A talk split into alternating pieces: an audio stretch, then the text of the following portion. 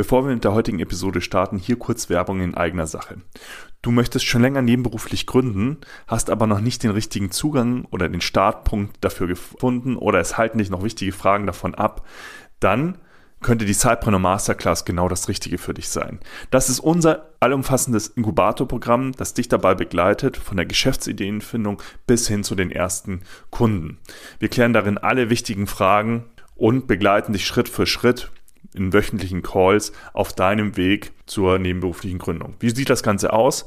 Zum einen hast du einen Online-Kurs, der dich zu den wichtigsten Themen abholt.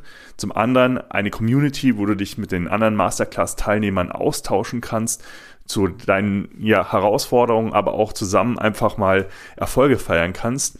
Und dann gibt es noch unsere wöchentlichen Coaching Calls, die dich dabei begleiten, dich äh, dabei committen, dass du an deinem Business arbeitest und das endlich in die Tat umsetzt. Also, wenn dich das interessiert, schau doch gerne mal bei sidepreneur.de slash sidepreneur-masterclass vorbei. Wir packen den Link natürlich auch in die Show Notes. Hallo und herzlich willkommen im Cypreneur Podcast, deine Homebase fürs nebenberufliche Gründen.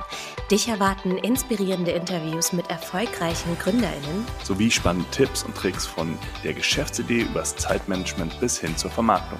Und jetzt wünschen wir dir viel Spaß mit der kommenden Episode.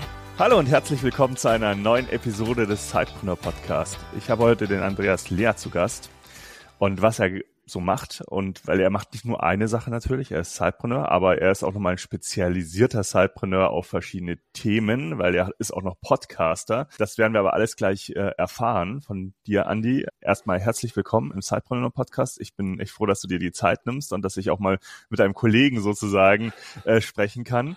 Aber jetzt zum Beginn, stell dich doch mal ganz kurz vor, was müssen unsere Hörer über dich wissen? Hi Peter, erstmal und schön, dass ich da sein darf. Du bist ja auch schon Podcast alter Hase im Vergleich zu mir. So lange mache ich das noch gar nicht. Jetzt ein Jahr bald, habe ich gesehen. Jetzt 50 Folgen gemacht. Ja, mein Name ist Andreas oder Andi.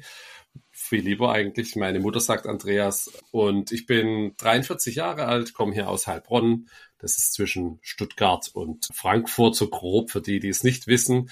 Und genau, habe drei Kinder, bin verheiratet, bin in der IT unterwegs seit über 20 Jahren mache einen Podcast noch, der heißt Happy Bootstrapping, habe nebenberuflich eine Firma, die sich um ja, IT-Themen kümmert, da ich glaube, da steigen wir später noch ein. Und schreibe noch einen Newsletter, der heißt Alles nur geklaut, da geht es auch so um IT-nahe Themen. Im Podcast geht es um Bootstrapping und da haben wir uns ja auch kennengelernt zu diesem Thema. Ja, du hast es ja schon ein bisschen so angedeutet, dich hat's ja in den Bereich IT verschlagen, sozusagen irgendwann mal. Und dich hat's ja sicherlich auch was daran stark gereizt, da diesen Weg einzuschlagen. Und jetzt ähm, Nimm uns mal mit, äh, wie bist du zum Bereich IT und dann jetzt auch, glaube ich, so spezialisiert auf den DevOps-Bereich äh, gekommen? Ja, da müssen wir vielleicht ein Stück zurückgehen in der Zeit. Also tatsächlich beschäftige ich mich schon sehr lang mit dem ganzen Thema.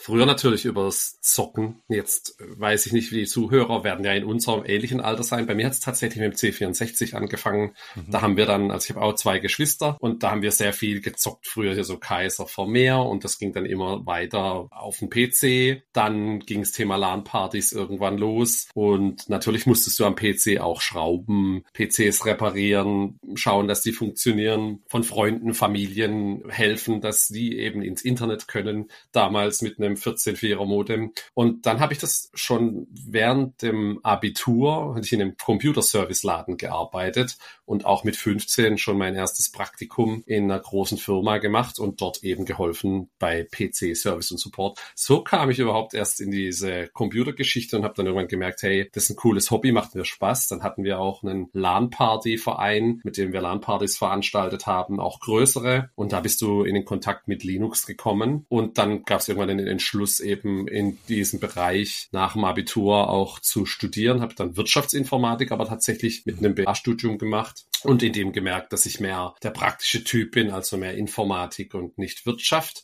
Mhm. Bin dann ja bei damals web.de gelandet und so ging es Ganze los. So bin ich auch zum Thema DevOps oder IT-Betrieb bekommen oder Online-Betrieb. Früher hat es nicht DevOps geheißen. Das ist tatsächlich jetzt auch schon 20 Jahre her. Da war Web.de noch eine kleine eigenständige Firma. Es wurde ja dann später irgendwann zu 1 und 1 verkauft. Und in der Zeit hatte ich schon auch nebenher Projekte unterstützt. Ein Freund von mir, den hatte ich auch in meinem Podcast schon, der hat ein Nightlife-Portal gemacht und den unterstütze ich seit 2001 oder 2, weiß gar nicht mehr genau, wann es angefangen hat. Also auch schon 20 Jahre eben mit dem Thema, wie kann er sein Internetportal ja vernünftig aufstellen, wie kann er da Kosten sparen? Wie kann er, damals war es viel so diese Nightlife-Foren, Partypix-Geschichte, das war alles noch vor Facebook. Und genau, da ging es darum, hey, ich habe jetzt hier eine 1 und 1 Rechnung bekommen, die ist so hoch, weil ich so viel Traffic hatte, was können wir da machen? Mhm. Und so ging es eigentlich los dann, dass ich nebenberuflich auch angefangen habe, Firmen hier aus unserer Region zu helfen mit diesem Thema. Und dann hat mich das nie losgelassen und ja,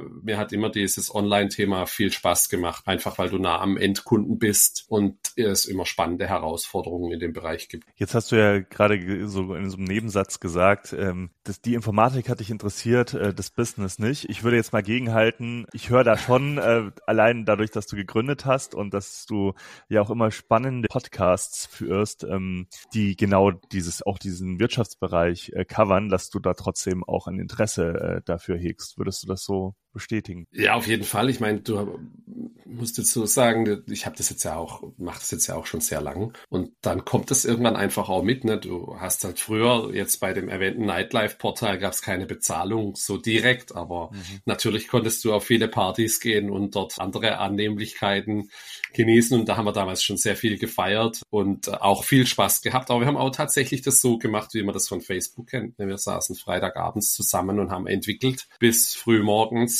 und samstags sind wir dann feiern gegangen. Und tatsächlich war das damals ja genau das mit das größte Forum in Süddeutschland hier, gerade wo es auch um, um Nightlife-Themen dann ging. Mhm. Und es war schon eine sehr interessante Zeit. Hätte es bei uns früher Klick gemacht, äh, was so das Business betrifft, hättest du das vielleicht schon zu einem Flirt-Portal oder zu so einem Facebook-ähnlichen Thema umbauen können. Das ist dann alles erst später gekommen. Aber wir haben schon gesehen, dass die Leute sich darüber verabreden und flirten und sich fürs Wochenende Dates ausmachen und oder oder für Veranstaltungen verabreden, dann sich dort zu treffen. Haben da auch selber so Community-Treffen organisiert und damals hat es noch nicht Klick gemacht. Ne? Manchmal dauert es einfach ein bisschen Zeit und dann hast du verschiedene Sachen auch schon ausprobiert. Also ich habe schon einige Sachen. Äh, ich hatte mal früher eine Agentur mit meinen Geschwistern schon gehabt und das ist auch schon bald wieder zehn Jahre her. Dann habe ich einen, einen Online-Shop gehabt für, für Weine hier aus dem Ländle das Problem war aber nur die, die Schwaben, die trinken ihren Wein lieber selber. Und dann gibt's gar nicht so viel, den man in die Republik verschicken kann. Es gibt ja hier die Besenwirtschaften und dann hast du wirklich auch sehr gute Weine, aber die werden dann tatsächlich schon auch viel bei uns getrunken. Und dann hatten wir noch einen QA-Portal mal gemacht und so. Das ist, wenn du jetzt so drüber redest, fällt dir ein, was du schon alles gemacht hast und dann kommst du, kommt das eine zum anderen und dann lässt sich das irgendwann nicht mehr los. Und der unternehmerische Teil, der nimmt zu. Und für mich persönlich spannend spannend an dem Thema ist einfach die Wertschätzung, die man erfährt, wenn man direkt mit dem Kunden zusammenarbeitet und einen, einen guten Job macht. Ne? Dann kriegt man das direkt mit. Das ist in der IT tatsächlich, finde ich, eh immer ein schwieriges Problem Gerade jetzt, wenn du, wie ich jetzt noch in Teilzeit in einem großen Konzern arbeitest, du hast ganz viele Sachen, die du machst, aber das ist jetzt nicht, du baust jetzt kein Haus oder du schreibst jetzt kein Buch, also irgendwas, wo du das Ergebnis siehst. Und, das finde ich das Spannende dran, das auch noch als Firma zu machen, weil du eben den direkten Draht auch mit den Entscheidern hast, von denen du natürlich auch Feedback bekommst, wenn was nicht funktioniert. So kannst du immer drüber iterieren, das besser machen und das macht dann auch schon sehr viel Spaß, zusammen coole Dinge zu machen und da gegenseitig sich wertzuschätzen. Ja, du hast es ja jetzt schon ein bisschen so beschrieben. Also du hattest ja deine eigenen Nebenprojekte sozusagen in der Vergangenheit. Ähm, du hast aber auch immer wieder andere Firmen unterstützt. Und jetzt ist es ja so, du hast es ja angedeutet, du bist im Angestelltenverhältnis in Zeit, Teilzeit gerade aktuell, hast aber dann auch eine eigene Gründung gemacht. Und ähm, ihr seid ja, glaube ich, mehrere Gründer bei Remanage. Ist das richtig? Ja. Ja, genau. Ja, das ist richtig. Was erklär uns da nochmal, äh, wieso hast du es dann in, in diese Form gegossen und was macht die überhaupt eigentlich mit Remanage? Mm, also das ist so ein bisschen das, was ich auch beschrieben habe. Da kam es eine zum anderen. Ne? Ich hatte zuerst diesem Nightlife-Portal geholfen, dann so pro bono oder für das Feiern, sage ich jetzt mal. Es hat auch sehr viel Spaß gemacht. Dann hatte ich mich irgendwann äh, auf meine hauptberufliche Tätigkeit konzentriert, habe dann auch nochmal ein zweites Studium gemacht mhm. und dann irgendwann festgestellt, ich kann das eigentlich nicht mehr machen, also muss ich es teurer machen oder zumindest zumindest mal als Einzelunternehmer auf Rechnung anbieten, so ich für die Zeit, die ich reinbringe, auch monetär eine Gegenleistung bekomme. So hat es angefangen. Dann kam da ein zweiter Kunde dazu über eine Weiterempfehlung. Dann habe ich den Service irgendwann teurer gemacht, in der Hoffnung, ich will jetzt denen nicht sagen, dass ich ihn kündigen will, aber ich mache es mal so teuer, dass es nicht attraktiv mehr ist für die. Sie sind dann dabei geblieben und dann hat es irgendwann bei mir so ein bisschen Klick gemacht und dann gab es irgendwann ja ein, ein, ein paar so unschöne Themen, sage ich jetzt mal, wo ich mir dann überlegt habe, was willst du eigentlich in Zukunft machen? Und dann gab es auch ein Feedback und ein paar Weiterempfehlungen jetzt von den Bestandskunden. Und dann haben wir 2020 beschlossen, das als UG zu gründen und dass ich das nicht mehr als Einzelunternehmer mache, einfach weil auch das Risiko größer wurde. Ne? Da, also was machen wir genau? Wir helfen E-Commerce-Shops, SaaS-Anbietern oder was haben wir noch? Vergleichsportale, große Nachrichtenportale zu Reisen, Fußball, also Blogs. Und wir helfen denen, ich nenne das immer nachhaltigen Online-Betrieb. Das heißt, wir kümmern uns um alles Mögliche, was eben anfällt, damit eine Seite 24 mal 7 optimal erreichbar ist Egal, ob die jetzt einen Fernsehauftritt hat bei Höhle der Löwen oder habe ich ja noch ein lustiges Beispiel dann, wo ich erzählen kann, auch äh, in anderen Fernsehformaten, wo du dann schon nicht mehr mit so einem 30 Euro, 20 Euro Webpaket klarkommst oder eine Black Friday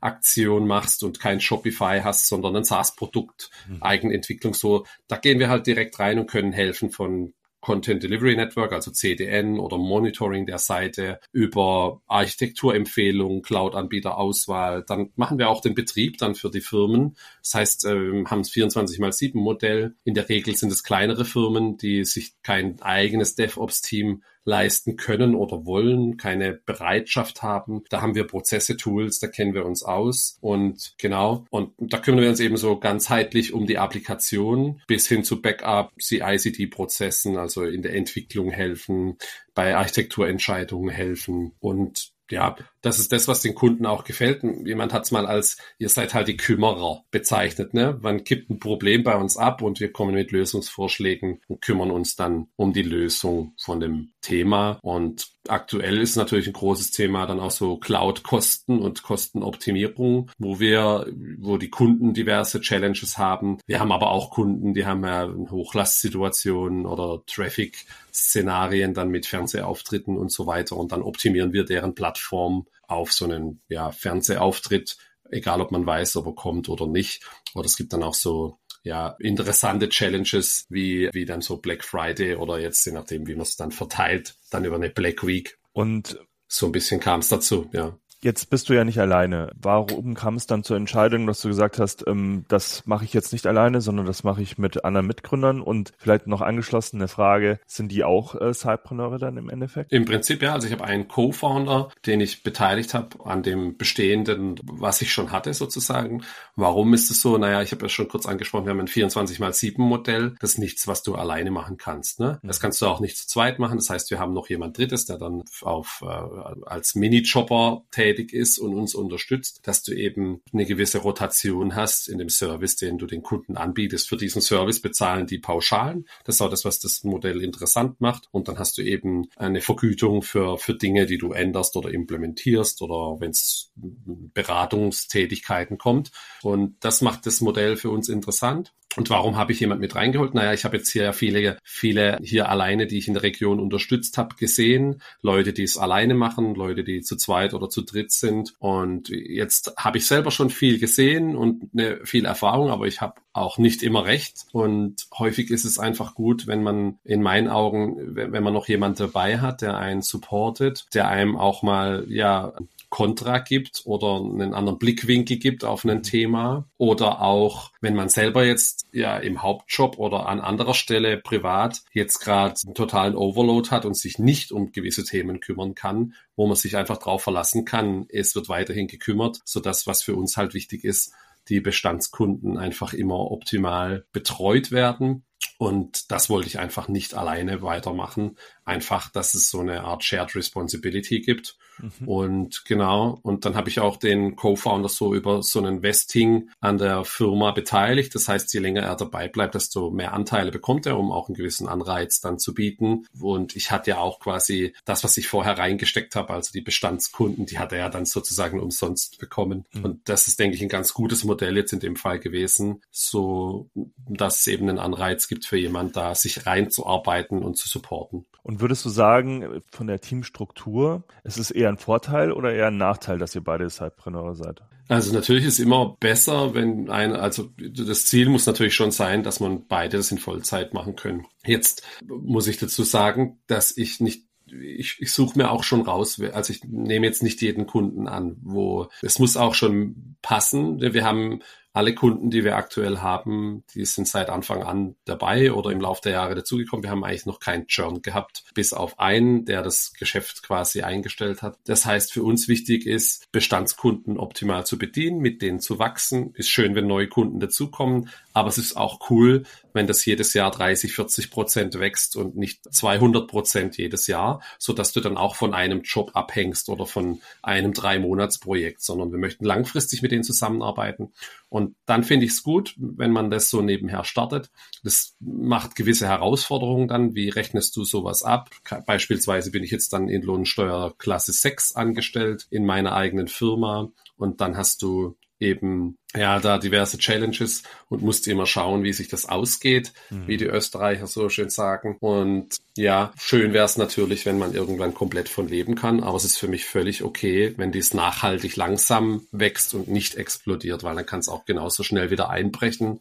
Und dieses Risiko möchte ich nicht eingehen. Das ist für mich der Vorteil, das als Side-Business zu starten und dann langsam hochzugehen und dann auch die Teilzeit weiter zu reduzieren im Hauptjob. Du siehst mich jetzt so gerade ein bisschen grinsen und das hat gar nichts mit zu tun, was du sagst, sondern du hast sogar meine Frage jetzt vorweggenommen, die ich dir eigentlich stellen wollte, mit den Zielen, die ihr habt. Äh, überhaupt gar kein Problem. Nur meine Frage hat sich eigentlich drauf, hat auch darauf abgezielt, wie das in der Teamdynamik funktioniert. Also ob, ob das ein Vorteil ist, dass ihr beide versteht, was dieses äh, Thema Sidepreneurship auch mit sich bringt, dass man eben beide in der nebenberuflichen Gründung aktuell sind, wie das in der Dynamik funktioniert, oder würdest du sagen, ähm, das ist eher ein Nachteil, weil es wäre viel praktischer, wenn einer von euch zum Beispiel das Vollzeit machen könnte in der Teamstruktur und der andere nebenberuflich. Wie würdest du das einschätzen? Tatsächlich sind wir beide jetzt ja gerade dann nebenher dran und da ist die Abstimmung ganz klar außerhalb der regulären Arbeitszeit. Ne? Wir haben halt einen Regeltermin, wo wir das abends machen. Das ist natürlich stressig, aber es ist für beide viel einfacher, wie wenn jetzt, nehmen wir mal an, ich wäre jetzt da schon in Vollzeit drin und dann würde ich sowas ja gern tagsüber machen während meiner regulären Arbeitszeit wenn es sowas überhaupt gibt, ich habe ja angesprochen, wir haben ein 24 mal 7 Angebot, da hast du halt alle Vor- und Nachteile bei. Also grundsätzlich ist es jetzt gerade keine Limitierung, es erfordert aber ein bisschen Planung und Routine, dass solche Dinge dann stattfinden. Und wir haben dann auch so Übergabetermine oder sprechen uns da viel auch asynchron ab. Ne? Ich bin eh ein Fan von asynchroner Arbeit, das heißt, ob es jetzt eine Slack-Nachricht oder eine E-Mail oder ein Ticketsystem ist, Dinge, die nicht dringend und wichtig sind oder sofort beantwortet werden müssen, die äh, möchte ich gern asynchron erledigen. Und dann kann jeder das machen, wann er dafür Zeit hat. Und dafür passt das Modell eigentlich auch ganz gut. Ich stelle die Frage ganz oft gerne in, bei Teams, ähm, weil wir das oft auch hören. Also dass, dass es auch schon dazugehört, sozusagen sozusagen sich auch in den anderen rein zu versetzen zu können und auch zu verstehen, was es mit sich bringt eigentlich, wenn man nebenberuflich gründet und da ein besseres Verständnis auch im Gründerteam, Gründerinnen-Team füreinander zu haben. Deswegen fand ich das jetzt auch gerade nochmal interessant, wie das bei euch ist. Genau, über so die nächsten Steps, nächsten Ziele bei WeManage haben wir ja jetzt einigermaßen schon gesprochen. Mich würde es aber trotzdem interessieren, weil du ja sowohl durch deine tägliche Arbeit als auch äh, durch den Podcast, auf den wir gleich noch zu sprechen kommen, ja auch viele Trends mitbekommst im Bereich E-Commerce, im Bereich Verfügbarkeit sozusagen ähm, von Online-Diensten. Ähm, was, was für Trends siehst du denn im B2B und B2C-Bereich ähm, jetzt gerade so auf uns zukommen? Ja, also B2C siehst du halt jetzt, äh, war jetzt auch eine sehr interessante Kassenzone-Folge zum Jubiläum, wo die viel über die chinesischen Lieferanten oder, oder Shops gesprochen haben, hier Temo und Shein, wo man, wo man schon einig sehen kann, dass gerade für so Produkte, die sowieso in China produziert werden, dass die jetzt eben einen direkten Weg gefunden haben, weg an den ganzen Zwischenhändlern, wie sie nach Deutschland Artikel verschicken können oder generell Europa und auch USA, da ist ja die Freigrenze noch viel höher. Und das ist schon ein Trend. Ich glaube, der wird ein paar ganz schön treffen. Auch die ganzen D2C-Brands, die jetzt mhm. viel, viel in Marketing investieren und Produkte dann von dort sourcen. Ich glaube, daher wird's, wird der Trend mehr auch wieder zu europäischer Produktion gehen. Das hatte ich jetzt auch im Podcast schon ein paar Sachen gehabt. Je nachdem, wo das halt möglich ist. Du äh, siehst natürlich den Nachhaltigkeitstrend an ganz vielen Stellen. Jetzt also, ich habe ja vorhin gesagt, wir machen so nachhaltigen Betrieb, hat jetzt wenig mit Green IT oder so zu tun. Da achten wir natürlich auch drauf. Aber es geht mehr darum, dass es eben für unsere Kunden finanziell vernünftig ist, was wir machen und deswegen da vorsichtig sind. Im B2B-Bereich, ja, da siehst du gerade ganz klar das Thema Kosten also äh, wo können wir optimieren, wie können wir Kosten sparen, wie können wir Cloud-Kosten sparen, äh, wo machen wir vielleicht was nicht optimal, wo haben wir, wo waren wir bisher auch zu großzügig, wie können wir es vielleicht anders machen. Und dann gibt es da immer Abwägungen, wie viel Aufwand ist die Umstellung, ab wann gibt es ein ROI und das ist auf jeden Fall, was man gerade sehen kann und, und wo wir auch aktiv aktuell Projekte haben, um eben dann Umzüge zu günstigeren Anbietern zu machen oder Lösungen alternativ zu implementieren oder sich zumindest mal anzuschauen, was sind so Vor- und Nachteile. Und im E-Commerce, also der, was ich so gehört habe, jetzt sprechen wir nach dem Black Friday. Es gibt viele, bei denen es super funktioniert hat. Es gibt aber auch welche, wo jetzt nicht so ganz zufrieden waren. Das hängt echt stark davon ab. Es gibt ja auch mittlerweile viele Anbieter oder immer mehr Anbieter auf dem Markt und du siehst halt, dass du jetzt vor zehn Jahren war es wesentlich schwieriger, selber ein E-Commerce-Business zu starten. Heute kannst du einen Shopify-Shop machen, kannst du hier sowas wie Bilby als Automatisierung anbinden und kannst relativ einfach deine Artikel in deinem Shop auf Amazon, auf eBay, auf Kaufland und anderen Marktplätzen anbieten. Und das ist schon ein Trend, wo man sieht, wo ich aber auch begrüße ein bisschen, weil, weil es eben diese nebenberuflichen Gründungen auch ein bisschen vereinfacht. Da hatte ich im Podcast auch ein, zwei interessante Fälle. Und, und sowas finde ich cool, einfach, dass die Leute sich mit beschäftigen, was kann ich denn noch machen oder was für ein Hobby habe ich denn, wo ich mal ausprobieren möchte, ob ich damit vielleicht auch Geld verdienen kann. Der Einstieg ist deutlich leichter geworden und das finde ich cool. Natürlich finde ich solche Themen wie jetzt Wettbewerbsvorteile, die jetzt so ein Temo und Shein haben, weil die, nennen wir es mal, steuerlich kreativ agieren. Die sehe ich dann doch ein bisschen kritisch, weil das der, die Marktsituation, die wir eh schon schwieriger haben, für jetzt eine deutsche Firma dann doch nicht einfacher macht ja auch die ganzen Amazon FBA-Händler wahrscheinlich, äh, wenn die, wenn die chinesischen Firmen jetzt auch direkt verkaufen können, äh, sozusagen, dann brauchen sie vielleicht auch keine Zwischenhändler mehr, die das dort sourcen. Also auch vielleicht auch die, die jetzt gar nicht große Brands aufbauen und gar keine, nicht gar nicht so wahrgenommen werden als D2C-Marken. Mir ist es gerade nur eingefallen, weil wir das ja so als Hype hatten, Thema beim nebenberuflichen Gründen auch vor paar Jahren, äh, dass jeder versucht hat, irgendwie ein FBA-Business aufzubauen. Also das, da finde ich auch nochmal die Implikation recht spannend, wie sich das jetzt alles auswirkt. Wir haben jetzt ja. eigentlich eine perfekte Überleitung zu deinem Podcast, den ich auch sehr gerne selber höre. Also Happy Bootstrapping. Hier nochmal ein Shoutout. Wir packen den natürlich auch in die Show Notes. Hört da mal beim Andy vorbei. Ich finde es auch immer interessant, weil du ja ganz oft auch Gründer hast, ähm, die auch nebenberuflich äh, gestartet sind, zumindestens mit ihrem Business. Also da findet man auch ein paar echt schöne Stories oder Erfolgsgeschichten.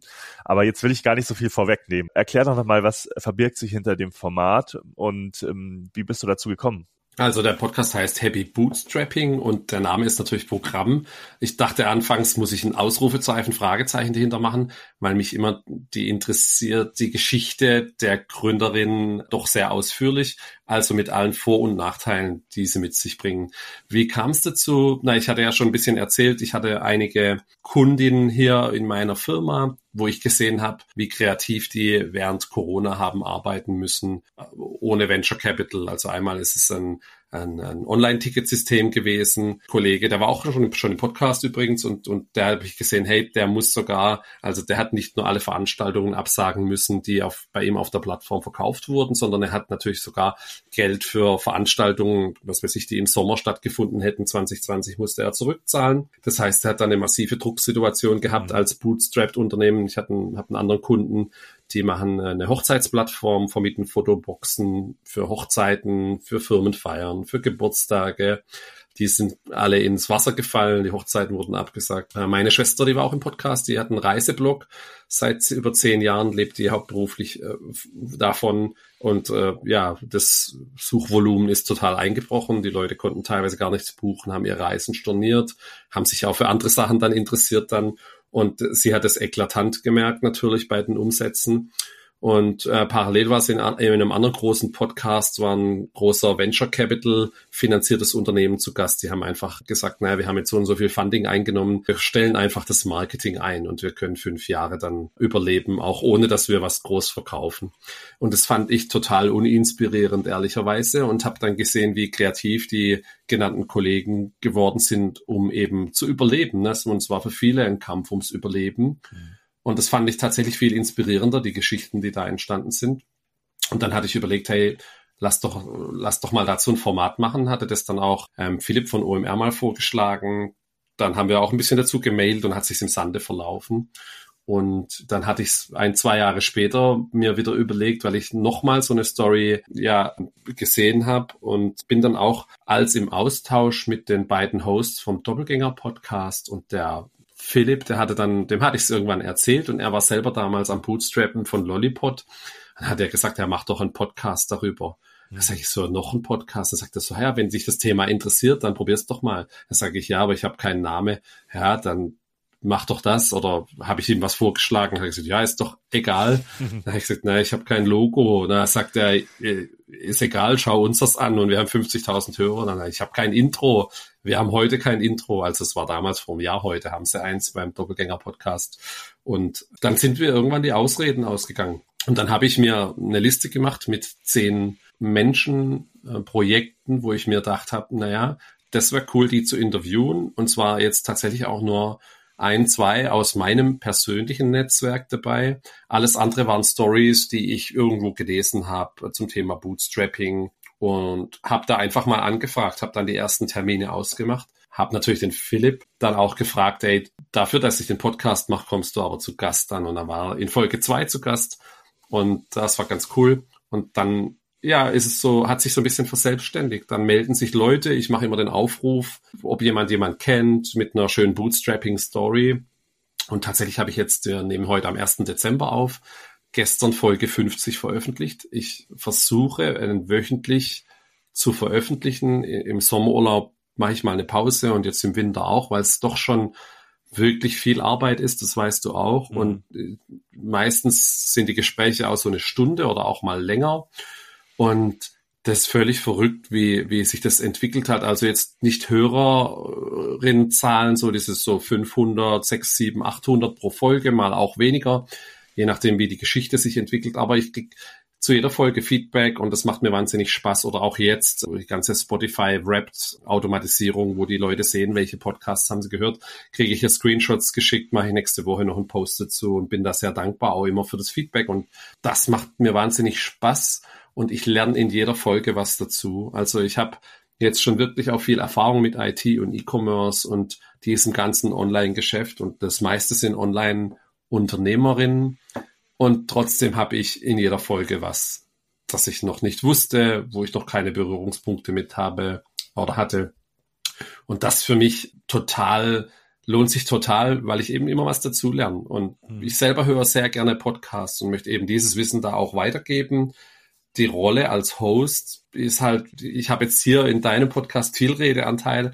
Ich, ich stelle ein paar Fragen und versuche darauf einzugehen, mache mir Notizen, schaue ein bisschen hinter die Kulissen auch, was läuft gut, was läuft schlecht, weil mich das auch interessiert. Und grundsätzlich ist die Idee dahinter, die Leute zu inspirieren, doch zu gründen, weil es ist heute einfacher denn je. Egal ob jetzt ein Shopify-Shop oder andere Themen. Und das ist, finde ich, einfach wahnsinnig inspirierend. Und das möchte ich gerne da weitergeben. Und so kam es zum Podcast. Also ich muss auch sagen, äh, aus meiner eigenen Erfahrung, das kann ich total bestätigen. Also so, so ein Podcast zu machen ist nicht nur so eine Weiterbildung, sondern auch so ein Networking-Tool, wo du mit einfach Leuten in Kontakt kommst. Aber gerade dieses Thema Weiterbildung, also wir sind ja dann in der glücklichen Lage, dass wir die Person quasi alles fragen können, was uns selbst auch interessiert. Äh, und wir kriegen da Antworten, die wir sonst vielleicht so äh, beim Event oder irgendwo anders, wenn wir das einfach so die Frage stellen würden, wahrscheinlich auch gar nicht beantwortet bekommen würden. Und das ist schon immer wieder erstaunlich, was man da auch äh, für sich selbst mitnehmen kann. Also das kann ich äh, nur bestätigen. Wenn du, ähm, du hattest ja jetzt ein paar Episoden schon genannt, äh, die dich inspiriert haben und mich würde aber trotzdem interessieren, wenn du so sagst, der ein, zwei Folgen, die, wo ich wirklich sehr, sehr viel mitgenommen habe, einfach auch für meine persönliche Gründerstory.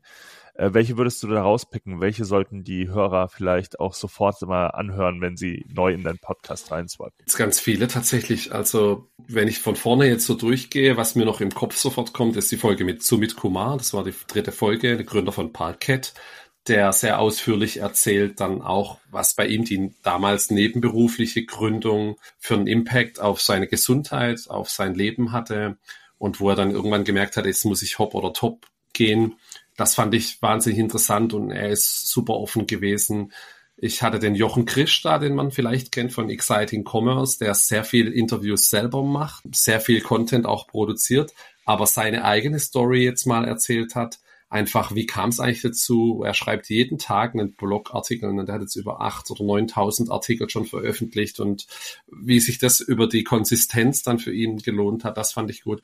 Ich hatte die Julia Gräber da, die fällt mir immer wieder ein. Die macht edel und schnell. Das ist ein, ja, ein Shop für Hundeaccessoires. Sie arbeitet Vollzeit und macht das nebenher und hat es so beiläufig erwähnt, dass sie, ich glaube, war es letztes Jahr, oder nee, es war dieses Jahr, dass sie 250.000 Euro Umsatz anstrebt mit den Accessoires und das nebenher macht und die hat es so beiläufig unter den Tisch gekehrt, sage ich mal und dann sage ich so, ey, das ist doch total abgefahren, was was du super stolz drauf sein kannst und ja, meinst du und ich denke so, ja, auf jeden Fall. Das fand ich wahnsinnig cool. Ich fand aber auch ich hatte die zwei Schüler da von Geruchsmanufaktur, wer das nicht kennt, die haben mit 16 sich überlegt, Zeitung austragen, so wie wir es vielleicht in der Jugend gemacht haben, bei Regenwetter ist irgendwie blöd, lass mal im Internet suchen, wie man im Internet Geld verdienen kann. Dann haben die mit Dropshipping angefangen und heute verkaufen sie Duftkerzen mhm. online. Das fand ich cool, weil es eben auch schon so früh anfangen kann. Ich hatte die Andrea zu Gast, die mit über 50, ich hoffe, ich darf das Alter sagen, sich noch entschlossen hat, nach über 30 Jahren Konzern man müsste mal mhm. dann doch nochmal selber anzupacken und mit einem Kredit eine Marzipanmanufaktur übernommen hat. Und diese Reise, die zieht sich durch. Ich hatte jetzt die Folge für nächste Woche. Die ist dann mit dem René Ruland von My Poster, wo ich jetzt nie gedacht hätte, dass er jetzt der Anfrage zustimmt, in den kleineren Podcasts zu kommen, wie er sonst so auftritt. Und er erzählt wirklich sehr offen, was für Fuck-ups er am Anfang in der Gründung hatte, wie lange es gedauert hat, bis er da ist, wo er heute steht, ein Unternehmen mit knapp 400 Mitarbeitenden zu haben und ja, dreistellige Millionenumsätze. Und, und das finde ich, diese, diese Unterschiede finde ich total interessant, wie die Leute da hingekommen sind, wie offen die das erzählen. Und wir sprechen ja auch immer über die Vorteile und Nachteile von Venture Capital Gründung oder die Vor- und Nachteile von Bootstrapping, dass es manchmal Aufopferung sein kann, dass du dass du vielleicht aber auch die Möglichkeit hast, ein besseres Produkt zu bauen. Da fand ich sein Take sehr interessant einfach. Und und das ist so ein bisschen die Folgen, die ich jetzt empfehlen würde. Was fällt mir spontan noch ein? Ja, es gibt wahnsinnig viele nebenberufliche Gründungen. Ich hatte zwei Geschwister von Nordesign, die machen so nachhaltiges Küchenzubehör. Die, da merkst du richtig aus so ein bisschen das Feuer und wie Spaß das denen macht und wie man dann auch zu so einer DM-Listung kommt über eine einfache E-Mail und wie es dann das Geschäft auf einmal explosionsartig ansteigt. Und, und solche Themen finde ich super, einfach weil die also kleine, kleine Ideen starten und sich dann verselbstständigen. Ich würde noch eine Folge ergänzen, die ich auch ganz mit so einem Aha-Moment verbunden habe. Das war die Folge mit Arvid Karl bei dir, weil mir das gar nicht bewusst ah, war, dass der ursprünglich mal aus Deutschland kam. Und ich habe nämlich ein Buch von dem im Regal stehen gehabt, das ich äh, zur Creator Economy gelesen habe und hatte nicht den blassesten Schimmer, ja. dass der äh, ursprünglich auch sehr gut natürlich Deutsch spricht und äh, da kann man konnte man auch sehr viel mitnehmen, so gerade wenn man so auch in diesem Podcast Creator Thema ein bisschen drin ist oder reinschnuppert, so wie wir vielleicht als Podcast Podcast, da, da konnte man auch echt wirklich viel rausnehmen. Ja. Äh, ja. Also ich fand ich, der Arvid, Arvid war mega. Das ist äh, wir jetzt gerade gar nicht, es sind halt jetzt echt schon auch schon viele Folgen. Du hast halt, also A, du kennst ihn nur vom Englisch reden und dann er hat dann auch kurz, er ist mal in den Dialekt zurückgefallen im Vorgespräch. Das habe ich dann nicht verstanden wiederum. Eben kein Schwäbisch war. Mhm. Und das war so komplett unterschiedlich. Und ich glaube, mit ihm hätte ich auch drei Stunden aufnehmen können. Vielleicht machen wir da irgendwann mal noch ein Update. Oder Aber die Geschichte. Da wäre ich gerne dabei bei dem Update. Mit Bild in Public macht. ja, ja, gern. Und, und das Bild in Public Thema, was er spielt. Und diese Transparenz, die ist wirklich wahnsinnig beeindruckend einfach.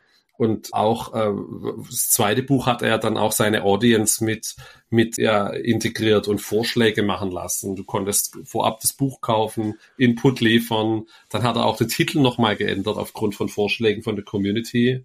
Und das ist einfach wahnsinnig beeindruckend, das auch zu machen und immer so abzuliefern, wie er das macht. Jetzt hatten wir Podcast, deinen eigenen Podcast als große Weiterbildungstool für dich. Aber es gab sicherlich auf deiner Gründerreise auch noch weitere Ressourcen, zum Beispiel ein Buch, vielleicht auch ein Event oder Mentor. Ähm, was hat dich da noch besonders inspiriert auf deiner Reise als Gründer? Also gerade auch andere Firmen, die erfolgreich waren oder die einfach mal Dinge ausprobiert haben. Ne? Ich glaube, der ich möchte jetzt auch nicht so verallgemeinern, aber ich habe ja in Deutschland hier schon ein Sicherheitsdenken und, und denken immer nur, wir haben hier so entweder musst du es Vollzeit machen oder gar nicht oder wie kannst du den Job wechseln so.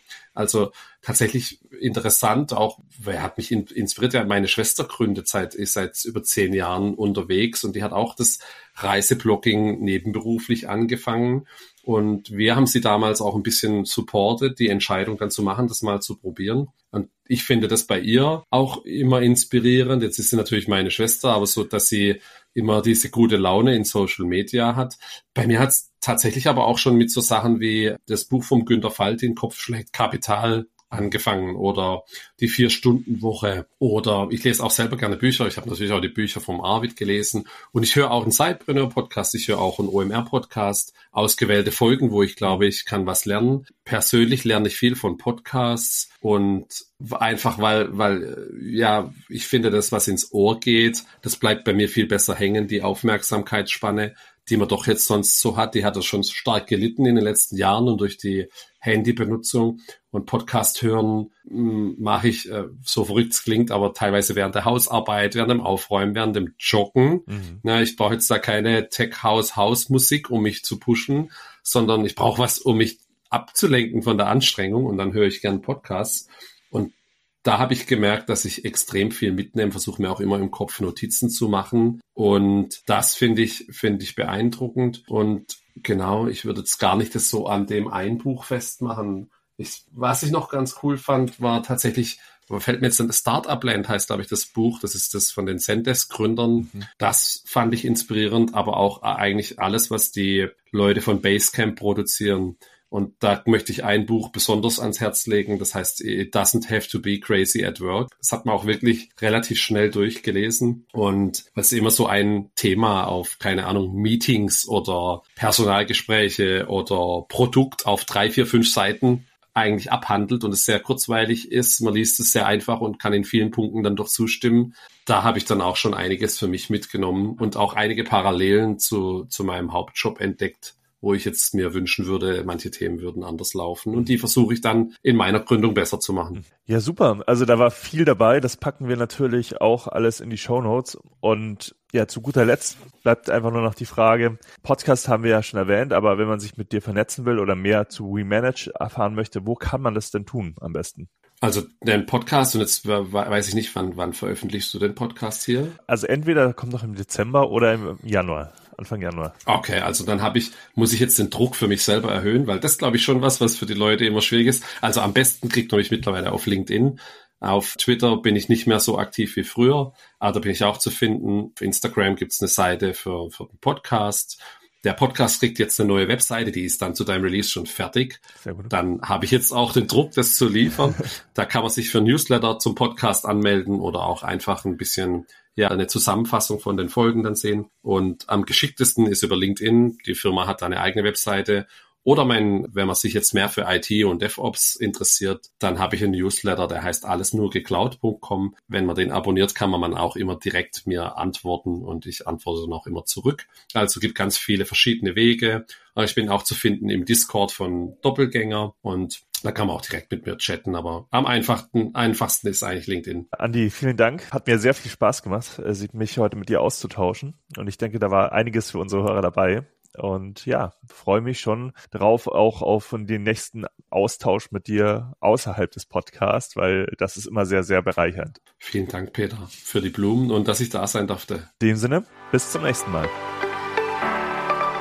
Du möchtest noch mehr übers nebenberufliche Gründen erfahren? Dann schau doch jetzt mal auf sidepreneur.de vorbei oder komm einfach in unsere Sidepreneur Community und tausch dich mit vielen anderen nebenberuflichen GründerInnen aus.